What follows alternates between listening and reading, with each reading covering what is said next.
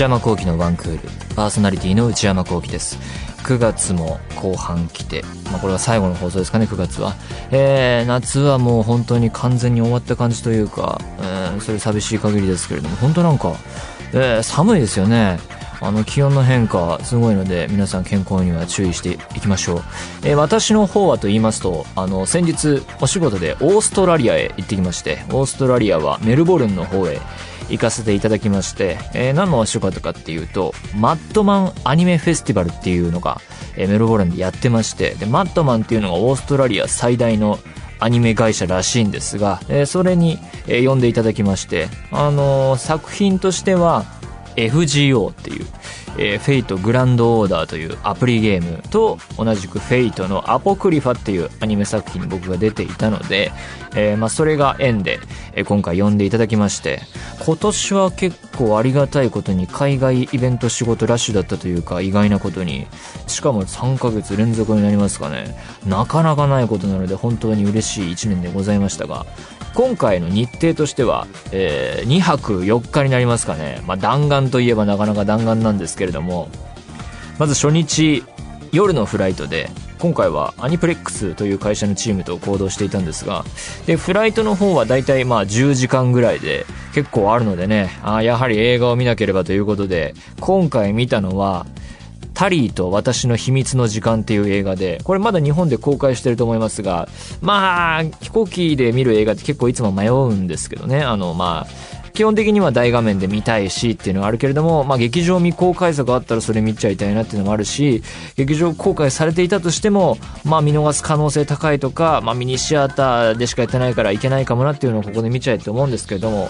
で今回は何で見ようかと思ったかというとジェイソン・ライトマンという監督の最新作で彼はジュノーとかですねマイレージ・マイ・ライフとかヤングアダルトとか結構面白い映画いっぱい撮っていてですね。中でもまあマイレージ・マイ・ライフも大好きですがヤングアダルトはまあマジで大大大傑作というか素晴らしいすごい映画だと思ったのでこの人の新作は見とかなきゃなと思って。まあでも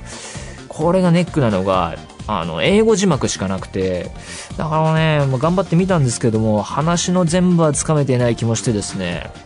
特に最後の方の、あれは結構、なんていうか、見た人わかると思うんですが、最後が結構、おっていうの展開があるんで、あれは、えー、っと、っていうなっちゃって、ちょっとね、分かってない部分が多いかもしれませんが、まあ結構面白かったと思うので、今の感想としてはジェイソン・ライトマンならもっと面白い映画あったかなと思うんですけどいろいろ全部把握するとあってことはここがこうなってっていうのがもっと増えていったらあもっと面白いって思うのかなと思うと飛行機で見たのは失敗だったのかなと思いつつそんなこんなで、えー、映画を見ていましたが、えー、映画終わっちゃったらもうやることなくてですね。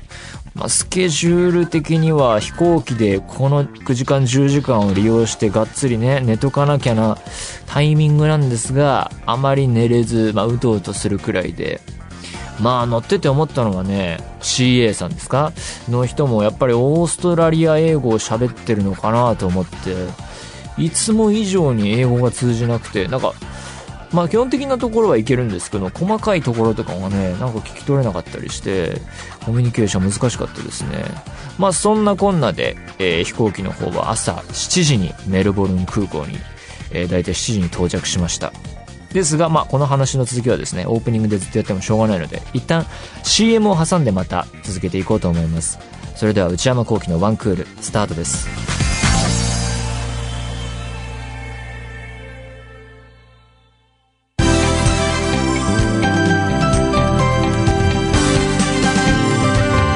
内山幸輝のワンクールえー、それではオーストラリア行ってきた話続けようと思います。えー、まあ、で、朝にメルボルン空港着いて、で、もう7時に着いたんですけど、もう11時からサイン会が始まりまして、で、そのサイン会終わったら FGO のトークステージ出て、で、あの、トークステージの中の質問で、初めてのオーストラリアどうですか？って聞かれたんですけども、いやもうさっき来たばっかりだから全くわかんないな、ぐらいのレベルで、結構慌ただしいスケジュールでね、あのー、休み時間とかも結構あったので、楽屋で寝たりしてましたけど、で、トークステージも終わって、えー、で、そんなこんなで、えー、日も暮れてきて本日のミッションは終了ということになって、で、そこからまあ、あの、観光に連れてってもらったんですけれども、で、今回は、えー、アニプレックスのフェイトチームの方々と、あとは海外担当、えー、チームの方々と、声優キャストさんの方だと、川澄愛子さんと一緒で、で、夕方からはみんなでね、あの、街歩きなんかしたんですけどもね。で、やっぱりメルボルンの街、あの街並みが結構ヨーロッパっぽくてすっごいかっこよかったですね。ブロックアーケードというような、その屋根がついてて、あの、お菓子屋さんとかカフェとかが並んでる名所も行ったんですけれども、そこも綺麗だったし、そこではね、台湾の9分行った時からのシリーズなんですけれども、僕がサングラスをかけて iPhone のポートレートモードっていうあの背景がボケで撮れるやつで写真を撮るっていうのもね、あの今回またやってきまして、あの有名なホープトーンティールームっていうね、おしゃれなすごいカフェがあって、あのガラスのショーケースにケーキがすごい綺麗に並んでるところでね、謎の写真撮ったりしてですね、えー、あとはコーヒーも飲んできましたよ。あの、フラットホワイト問題ね。フラットホワイトっていうガイドブックで読んだんですよ。オーストラリアでしか飲めないコーヒーの変わったミルクの入れ方があるんだって危機として話したら、それは浜松町のコーヒーショップでも飲めるよってスタッフの方から言われて、まさかそんなって思ったやつもね、コーヒー飲んできましたよ。え、っと、もう、もうなんていうかね、会場とかのコーヒーマシーンにもフラットホワイトボタンがあるんですよ。もうそのレベルで普通のことらしくてですね、フラットホワイト飲んだんですけど、でもよくわかんなかったですね。まあ、ラテとかカプチーノ系の変形というか、これがフラットホワイトかとか思いましたけど、よくわかんなかったですね。うん、そんなレベルでしたね。で、まあそんなコーヒーを、あの、ブルネッティっていう有名な、それもまたカフェで、やっぱオーストラリア、カフェ文化ですね。えー、で、飲んだりして、お菓子食べたりしてですね、優雅な時間を過ごし、そのお店もかっこよかったですね。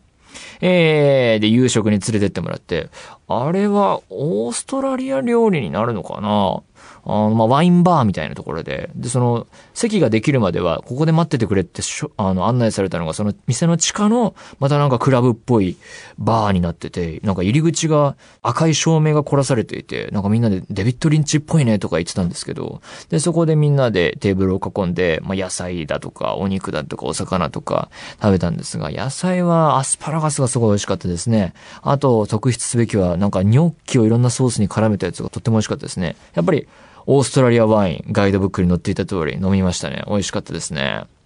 本当に美味しい食事を味わった後、その後何をしたかというと、みんなでカジノに行きました。なんとですね、会場の近くにカジノがあってですね、しかもそれ、後で調べたところによると、そのカジノは南半球最大のカジノらしくてですね、ホテルもついてれば、モールもついてるし、スパもあるし、ご飯食べるようなところもあるしっていうんでね、なんかこう人の欲みたいなものがギュッと詰まったエリアがあってですね。しかもカジノは24時間営業っていう、やばいエリアがあって、まあ、こんな機会ないから観光があったら行ってみようってことになってですね。するともう入り口がまあキラキラしてて、で、入るときはセキュリティの人がパスポートをあの確認してきたりして、で、まあ入るとめっちゃ広くて、もう見渡す限りスロット台が並んでて、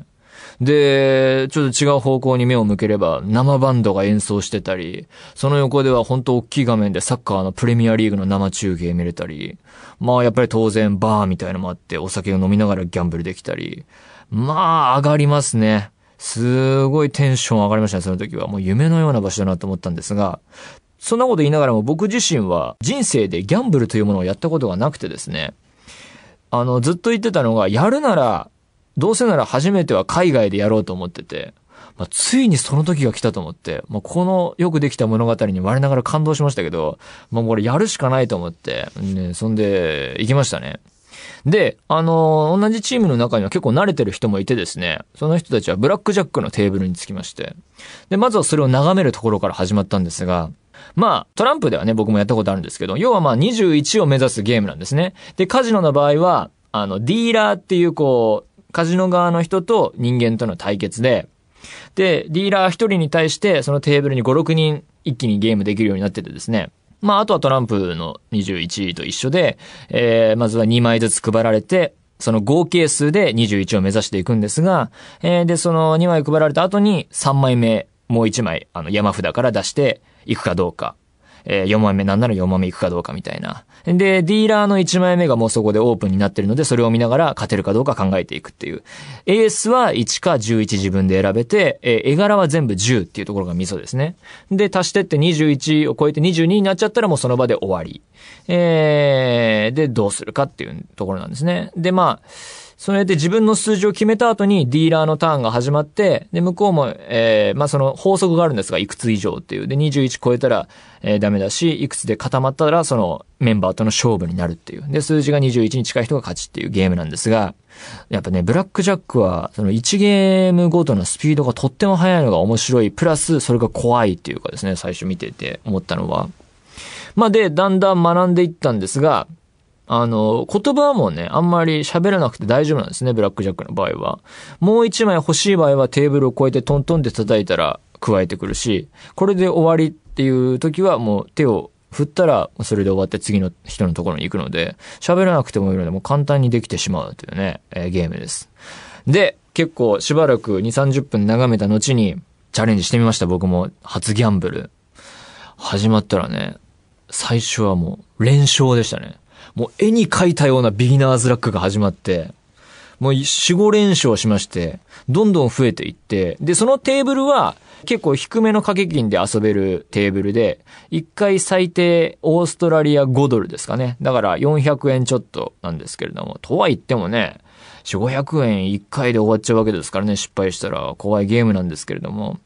まあ、ビギナーズラックの後に、その後失速し、まあ、全然勝てず、えー、チップ全部なくなるというね、感じでしたね。で、その後、ルーレットを他のメンバーやるのを見守ったりしてですね、ルーレットは運任せすぎるなっていうのがあって、気が向かずにやらずで、またブラックジャックで戻ったりしてね、やっぱダメで、その日はね、1万円を投じて、ほぼほぼなくなるっていうような感じでしたね。いや、やっぱ人生甘くないですね。えー、で、それで、えー、結構遅くまでやって、もう部屋帰ってすぐお風呂入って、その日は寝まして。まあ、日本飛び立ったところから考えると、本当長い長い一日で、えー、それが終わりを告げるという感じだったんですが、えー、起きて3日目、朝ごはんとして、当初スケジュールに予定されていたのは、やっぱりね、いい感じに用意されてるなと思ったのは、日本でも流行ったサードウェーブ系っていうんですか？まあ、有名なバリスタがいる、ここがその有名なところですよっていうのがね、書かれてたんですが、まあ、前日にカジノで遅くまでやっちゃったんで、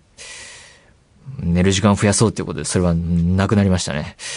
カジノ、すっごいいいとこ用意してくれてたんですよ。サードウェーブ系の、ここのバリスタのカフェ、もうガイドブックでもおすすめの。でもね、ちょっと、寝た方がいいやってことになって、それはなしっていう、朝普段食べてないんで大丈夫ですって言って、なくしまして、ね、仕事のために寝た方がいいですからね。で、で、朝省略して、昼から、えー、今度は Fate/Apocrypha っていうアニメの方のトークステージに出まして、もうその日はもう仕事それで終わってしまって、もう午後は観光へっていう流れになってですね、あの、で、どこに行ったかというと、なんか一つ案として出たのは、フィリップ島っていう有名な島があって、そこに行くとこう、ペンギンとか、えー、いろいろこう、オーストラリアっぽい動物が、なんかペンギンの行進が見られるみたいなのがあるらしいんですが、まあでもそれは遠いなっていうことになってですね、行ったのはメルボルン動物園っていうところで、ここ行ったんですけども、結構近くてですね、それはアクセスは良かったんですが、なんて説明すればいいんだろうな。まあ、まずはめっちゃ広くて、あの、自然がたくさんあって雰囲気はすごいんですね。それをこう、ピクニック感覚で巡って動物を見れるので。ただ、動物がいないんですよね。まあ、看板が出てて、ここにこれがいますよっていうのが出てて、あ、じゃあ見に行こうってガラス張りのとこ近く行って覗くと、30秒ぐらい見ると、あれ？いないなぁ、みたいな。確実にここに今日この動物はいないんだけれども、かといってお休みとかは書いていないっていう感じで、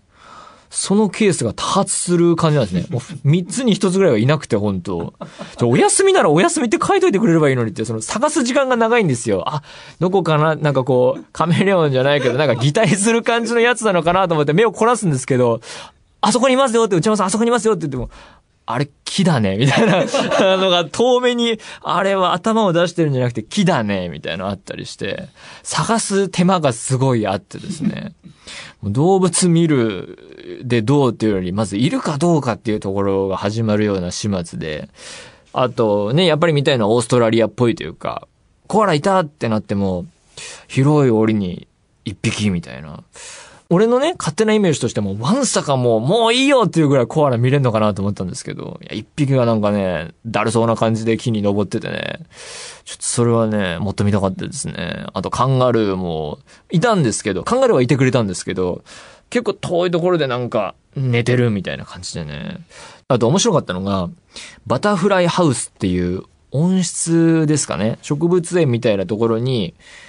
バタフライがね、大量に話し飼いというか、その温室内をこう勝手に動き回れってなってるエリアがあって、そこをもう何の仕切りもなく人間が入っていくっていう謎のエリアがあって、あれは面白かったですね。えー、そんなこんなでメロボルン動物園面白かったんですが、ちょっとこれでは動物欲が満たされないねっていうことになりまして、気を取り直していこうっていうことで、今度は、セントキルダピアっていうところに行ったんですね。で、そこは何がポイントかっていうと、まあ、要は海岸の方なエリアなんですが、野生のペンギンが見られるっていう、もう人生でそんな経験ないだろうなと思って、あそこ行きましょうっていうんで、で、行ってみると、まあ、海岸沿いに岩が積み上がってるところがあって、で、その岩が積み上がってるところの両サイドに歩道があって見られるようになっていてですね、日没、日が沈むと、ペンギンたちが海から戻ってきて、まあ、その岩場からひょっこり顔を出して、えなんなら人間の近くにも来るみたいな、え、流れらしいんですが、まあね、その日も寒かったので、なかなか待つのは大変だったんですが、まあひたすら待つと。でそしたら日が徐々に沈んできて、そうするともう人も結構観光客増えてきてですね、みんなこう、場所取りみたいな感じになって、並んで海を眺めるですね。まあまだ何も出てこないと。で、またしばらく待つと。そうすると、暗い中からですね、向こうからちょっと波が起きてるかなっていう感じで。あれはもしかしてペンギンなのかなみたいな波が起きるんですね。で、もうちょっと近くまで来ると、あ、あれは頭かもしれないみたいな。で、しばらくすると、岩場から少しだけ顔を出してっていう流れで、ほんと徐々に徐々にペンギンが現れ始めるんですが、で、その時間帯ぐらいになると、監視員みたいな、黄色いジャケットを着た人が来てですね、その人が言うには、カメラのフラッシュは絶対ダメだと。ペンギンの目を、に害を与えてしまうから、フラッシュは焚いてはいけないっていうんで、その監視員の人は、謎の赤いライトを持っていて、それで照らすのは良いらしくて、ペンギンが頭を出すと、その監視員の人がライトで照らしてくれて、僕らもそのフラッシュを焚かないえー、状態でカメラ撮ったりですね、生で見れたりっていうのができるっていう仕組みになっていて、で、すごいのが、そうやって徐々にペンギンが頭を出して、ちょっと姿を見せて、なんかブルブルって震えたりしてですね。で、登ってきて岩を、で、その、歩道の方まで歩いてきて、間近にペンギンが見れるっていう瞬間もあったりしてですね。もうそれは本当初めての体験だったし、感動的でしたね。で、ペンギンはなんか怖がりらしくて、その人間が近寄ると、その行きたいところに行けなくて、かわいそうなので、歩道を渡って、また違う岩の、えー、エリアに行こうとするときは、監視員の人が、その花道を作ってくださいって言って、あの、そこを通してあげましょうって言うんですね。だからもうなんか、そこで知らない外国の観光客との協力作業が始まるんですよね。こうやってみんなで花道作って、あ、ペンギン来たよって言うんでね、あ、来た来た、渡れたねっていうこう喜びを、なんかね、分かち合うような瞬間もあったりして、それも面白かったですね。で、あの、一通りペンギン眺めたらもう真っ暗になってるっていうようなね、こういう、いわゆるなんていうんですかね、自然を求めるような旅行をしたことないので、本当に新鮮な体験で、あそこは面白かったですね。で、あの、イベントの打ち上げパーティーに参加しまして、そこはドイツ料理をみんなで食べる感じで、ソーセージとかビールとか、ザワークラウトとかプレッツェルとかね、えー、それを美味しくいただいたんですけれども、まあ、そのパーティーも盛り上がり、夜も遅い時間になって、えー、次の日、まあ、朝6時ロビー集合で帰るんですけれども、その場の雰囲気的には、やっぱりカジノ行くしかないよねっていうことになりまして、あの、で、ただ、メンバーももうね、帰っちゃった人もいたりして、もうスタッフの人、二人と内山が行くかなぐらいの雰囲気で、ちょっと寂しいねってなって、他のチームにもガンガン声かけたりしてね、ちょっと人増やしたりして、あの、行きまして、やっぱりブラックジャックやるしかないなと思って、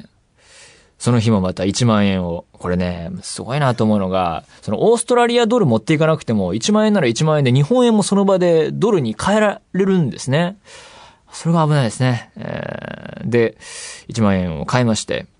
ブラックジャック望みまして、50ドルはすぐになくなりましたね。で、気を取り直して、今度は、あの、初体験のルーレットを20ドルやって、そしたら何回かで当たりが来てかなり増えたんですよ。あ、来たと思って、それを元手にまたブラックジャックのテーブルに戻って、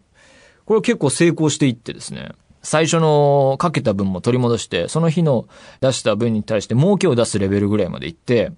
でもそのあたりで結構もう深夜1時近くになってたので、いい加減帰ろうっていうことになって明日も早いし、で、僕もね、結構分かってきたので、その、かけるときに使うプラスチックコイン、チップがあるので、それをこう、や、二つの山を作ったんですね。今日かけた分、ちょっとプラスぐらいと、儲かった分を二つの山を作って、もう帰るなら最終決戦だと思って、儲かった分の山を全部、ガッとこう、かけるエリアに出したんですね。それぐらい、いくらぐらいかな ?5 枚以上あったと思うんね。5、6、7枚。普通はもう1、2枚でなんとかちょこちょこやってたんですけど、もう7枚ぐらい出して、だから、5、6、30、5、7、35ドルぐらいとか一気にですね。もうその頃になると、1枚ずつかけるのではもう満足できない状態になってて、もうやばい状態になってて、もうそれくらい出して、で、その最終決戦が始まったら、17か18ぐらいの、なかなかまあ、いけなくもないぐらいの数値が来て、よし、いけるって思って、そしたらディーラーのターンになって、ディーラーがポンって自分のカード開いたら、合計 22! あ、勝ったと思ったら、そのブラックジャックは特別ルールがあって、ディーラーが22の場合は、普通だったら21超えてるから負けなんだけど、22ぴったりの場合はノーカウントっていう謎のルールがあって、ノーカウントになってやり直しになって、で、次のゲーム始まったらあっさり負けて、もう掛け金元に戻っちゃってね。いや、それで初めてのギャンブル終わりましたね。あのね、もうそれ帰り道にずっと文句言ってたんですけど、22ってなんだと。いや、こっちが22の時なんか得があったらいいけど、こっち22の時はただのバースト負けで、ディーラーが22になったらノーカウントで残念ね、みたいな感じの雰囲気になる。何なんだと。22って、なんだよ22って。俺、その合理的なルールは飲み込むっていうか好きなんですけども、いや、22の意味がわからない。その、ディーラーが22になるのが特別な技があるとか、いや、それはすごいとか、あるならわかるんですけれども、いや、22ってなんだよって今でも思ってて、あそこで勝ったらね、あのかけた分が2倍になるわけだから、ね。って言いながら帰ったんですけど、いやー、カジノは面白いですね。あのね、ブラックジャックならブラックジャックで、1枚のカードを見つめる時の緊張感、そして思考の駆け巡る感じっていうのは、なかなか他では味わえない感覚と頭の状態ですね。そして、ある種集中度としては無になる感じがあって、トランプのカードと自分とディーラーしかない世界がパッと生まれるような、あれはね、仕事の時の声を取ってる時のある種狂言の緊張状態のともちょっと似てるのかなと思ったんですけど、からの勝った時の快感、そして仲間とのハイファイブ。あれはね、あの瞬間はもうほんと脳内から普段出ない何らかの物質が出ていましたね。あれは他では味わえないなすごかったですね。まあそもそも、アナログゲーム好きですし、日本でも。気の置けない仲間と好きなゲームだったら一晩中やってるくらいなんで、プラス、 real money をかけるっていう要素はね、ある種無敵の遊びというか、そのリスクを負ってるんだっていうね、あの痛みも伴うとですね、やばいなっていうね。日本にカジノできたら身を滅ぼすでしょうね。もうほんと海外だけにしようと思いますね。で、まあそんな遅くまでやっちゃったんで、えー、帰ってすぐパッキングしてですね、まあ1時間ほど仮眠して、えー、ホテルロビー集合行って、帰りの飛行機はほとんど寝てましたね。映画は、アルゴっていうのを吹き替えで見て、まあ面白かったんですけど、まあスピルバーグがこれを撮ったらどうかなぐらいな感じで、あと日本未公開のディザスターアーティストっていうのも英語字幕でなんとか見てですね、これも結構カルトムービーのメイキングストーリーなんですが、そのカルトムービーを見たくなりましたね。えー、そんなこんなんで帰ってきましたけどね。まあ、メルボルンのいい街ですごい素敵だったし、また行きたいと思ってますね。あと、あの、お世話になったスタッフの方々、そして通訳の方々、そしてご一緒したキャストの皆様、本当にありがとうございました。まあ、そんなこんなで、えー、また海外行けるように日本で頑張ろうと思います。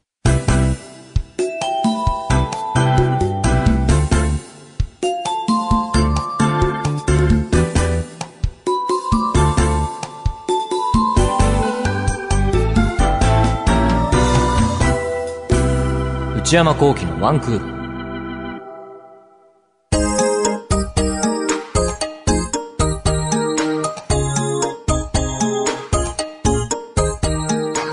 えー、内山幸輝のワンクール、そろそろお別れのお時間です。今日はね、オーストラリア話でここまで行ってしまいましたね。予想外というか。えー、番組では引き続き皆様からのメールをお待ちしています。現在募集中のコーナーは、オープニング東京のトークテーマを提案していただく、内山さん、これで1分お願いします。買い物不詳な私、内山の財布をこじ開けられるような、買いな商品をお勧めしていただく、内山さん、これ買いです。今抱えている悩みをなるべく詳しく教えていただく、お悩みプロファイル。皆様のブルーな思い出をポエムにしていただく、ブルーポエム。そして、皆さんの身の回りにいるマイペースすぎる人を報告していただく、内山さん、打ち上げ来ないってよ。他にも最新の流行を少しだけ覗いてみるトレンドハッシュタグ。私が最近見た映画についてただひたすら語るムビログ。そして話題になっているエンターテインメント作品などの普段は表に出ない関係者の方にお話を伺う中の人インタビュー。これらのコーナーで取り上げてほしい商品や作品、人物なども募集中です。そしてあの、怖い話のコーナーもですね、今日、今週やる予定だったんですが、できなくなっちゃったので、最終回は来週に持ち越しとなりました。また送ってみてください。すべてのメールはこちらのアドレスでお願いいたします。one.joqr.net one.joqr.net 番組公式ツイッターアカウントは、アットマーク、one, アンダーバー、joqr です。こちらもぜひチェックしてください。えー、ポッドキャストも配信中です。更新時間は毎週金曜日のお昼12時予定です。それではまた来週、さようなら。